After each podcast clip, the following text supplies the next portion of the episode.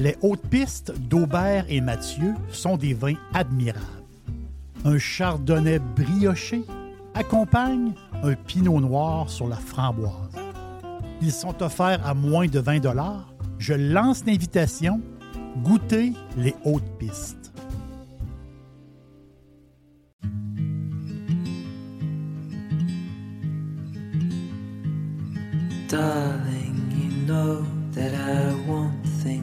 Go away.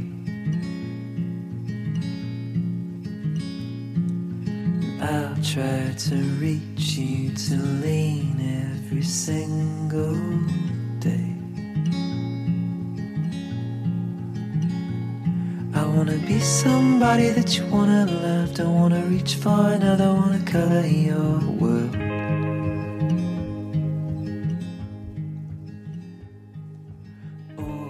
Jean-Baptiste Labat.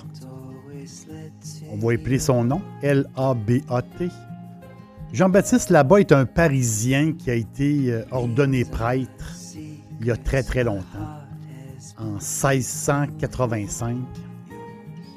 Euh, Jean-Baptiste était un, écrivain, euh, ingénieur, botaniste. le père là-bas, c'est comme ça que qu'il l'appelait. Donc, le père là-bas euh, a fait aussi euh, des études scientifiques. Donc, c'est un gars euh, très éduqué pour, quelqu'un du 17e siècle. Plus tard dans sa vie, il y, a, une porte qui s'ouvre. lui, il était, il était ordonné prêtre et à un moment donné, dans sa vie, il se passe des choses. Et là, il y a l'occasion de partir en mission vers le, Nouveau Monde. On est quand même au 17e siècle. Il débarque en Martinique et il va rejoindre ses frères là-bas, sa communauté. Euh, sa communauté, c'est les, les, Dominicains. Donc là-bas, euh, s'est promené un peu partout dans les Antilles. C'est un gars qui a fait un. C'est un gars qui a voyagé beaucoup. Il a visité beaucoup. Euh, il était même devenu un homme d'affaires.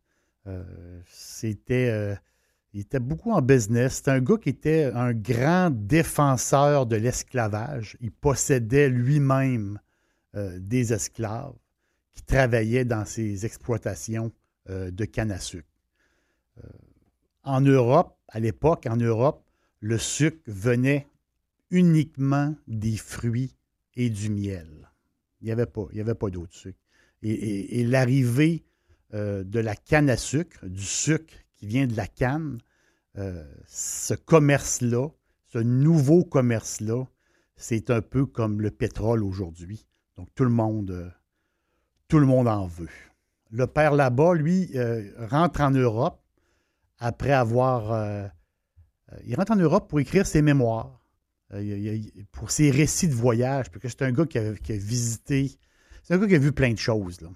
Euh, euh, il, a, fait affaire avec des, flibustiers, des, pirates, euh, des, gars de contrebande. C'est un gars qui l'a pas eu facile. il a même fait des batailles. il s'est enrôlé contre les, des batailles contre les Britanniques. Il a même aidé à fortifier la Guadeloupe contre les envahisseurs. Donc, c'est un missionnaire dominicain-là qui a, qui a s'est fait connaître beaucoup dans les Caraïbes, est mort en Europe. Euh, il n'a jamais eu l'autorisation d'y retourner euh, à la suite de ses, mémoires. Mais qu'est-ce qui reste aujourd'hui du père là-bas? Euh, qu'est-ce qui reste? C'est un, nom, c'est un nom qui veut dire quelque chose pour, pour beaucoup. quand on va dans les Caraïbes, c'est un nom qui veut dire, qui veut dire beaucoup le père là-bas qui avait des, connaissances, euh, à un moment donné, euh, pour soigner euh, des gens qui avaient la fièvre, il a, découvert un, breuvage particulier. Il avait vu des personnes faire des genres de, mélange d'eau à base de canne à sucre, de jus, de liquide. Il s'est intéressé à ça. puis il se servait de ce mélange-là pour, pour, euh, comme médicament.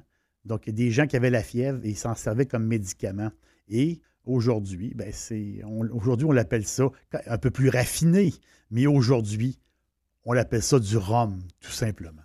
Pour plusieurs, il est l'inventeur du rhum. Le rhum se divise en deux grandes familles. Euh, le rhum agricole, euh, obtenu à partir de jus de canne. Le jus de canne est broyé. Euh, le liquide, il en, sort, il en sort un liquide. Le liquide est fermenté et ensuite il est distillé. le rhum traditionnel, on va, l'appeler comme ça, lui, il est fait à partir de jus de canne, qui c'est un genre de mélasse. Donc, il faut, il faut chauffer euh, le jus de canne pour en faire une mélasse. Un peu le même principe que le sirop d'érable. Donc, euh, euh, c'est une mélasse. Ensuite, la mélasse est fermentée et, c'est, et ensuite, c'est distillé. que ce soit en blanc, en brun ou en ambré, que ce soit vieilli en fût ou non. Le rhum, souvent, il peut faire un, petit bout en, tonneau, qu'il soit épicé ou arrangé. Il y a tellement, le rhum, il y a tellement à découvrir. Il y a tellement de sortes de rhum. Et c'est vraiment, ça devient, ça devient comme une, expérience, ça devient comme une, passion de vouloir goûter euh, des, des, nouveaux produits. C'est c'est vraiment, il y a beaucoup de choses. C'est un grand, grand voyage, euh, le rhum. Dixili, c'est mon poulet frit préféré. Chez Dixili Charlebourg, vous allez être reçu par une équipe formidable. Le restaurant offre beaucoup d'espace à l'intérieur comme à l'extérieur avec son vaste stationnement. Un poulet frit débordant de saveurs tout à fait extraordinaire. On vous attend à Québec, Dixilly, Charlebourg. Euh, mon amie euh, Saint-Martinoise, que je vous ai parlé quelques fois dans des, euh, dans des podcasts, un jour, elle m'invite à prendre un rhum en fin de soirée. Donc, on, était, dans une soirée très, très chaude à Saint-Martin. Elle m'invite chez eux pour, prendre le, petit drink de fin de soirée. Et là, on s'assoit les pieds dans le sable. Euh, petite table, les pieds dans le sable, un début de nuit extraordinaire. Et là, je la vois, euh, euh, je la vois partir avec une, petite pelle et, part, elle s'en va sur le bord d'un palmier nain. Et, en dessous du palmier, elle se met à creuser, puis elle se met à creuser. Et là, elle sort de là une bouteille.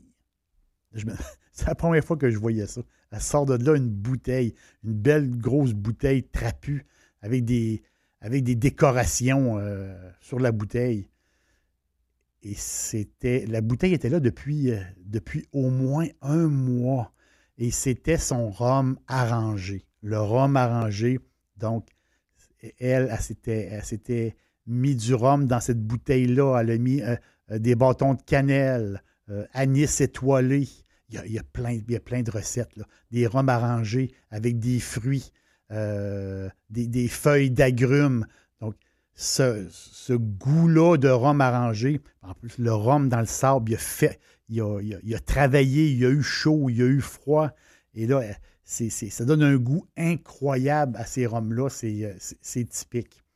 Ici, on connaît, euh, on connaît plein, plein de rhums.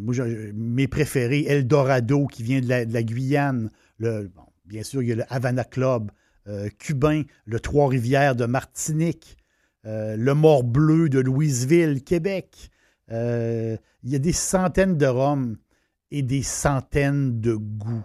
Mais mon préféré, mon préféré de tous les rhums que j'ai goûté, que j'ai la chance de goûter, oui, c'est celui de Daniel. C'est sûr que c'est celui de Daniel, son rhum arrangé. Mais nous, on l'avait bu toute la bouteille ce soir-là. C'était trop bon, c'était extraordinaire. Et comme elle me disait, je euh, je fais jamais la même recette. Donc, ce goût, ce goût de rhum arrangé-là, euh, je l'ai redécouvert par hasard. Le rhum que j'adore le plus, c'est le Bumbu. Le Bumbu, cinq médailles d'or distillées à la Barbade. C'est un, distillé dans un endroit historique à la Barbade.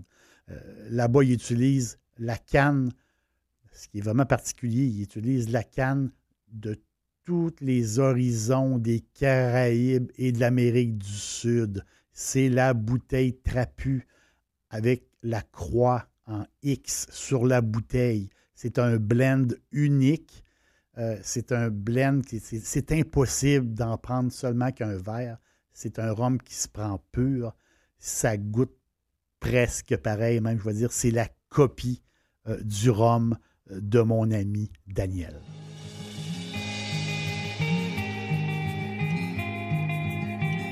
En Guadeloupe, il y a plusieurs îles. Une d'entre elles s'appelle Marie Galante, nommée par Christophe Colomb, Maria Galanta, lors de son deuxième voyage. Et là-bas, il y a trois distilleries de rhum. L'une d'entre elles fabrique le rhum en l'honneur du père là-bas. À votre prochain passage, l'aubergiste vous offre un boumbou le Bumbu, un rhum extraordinaire.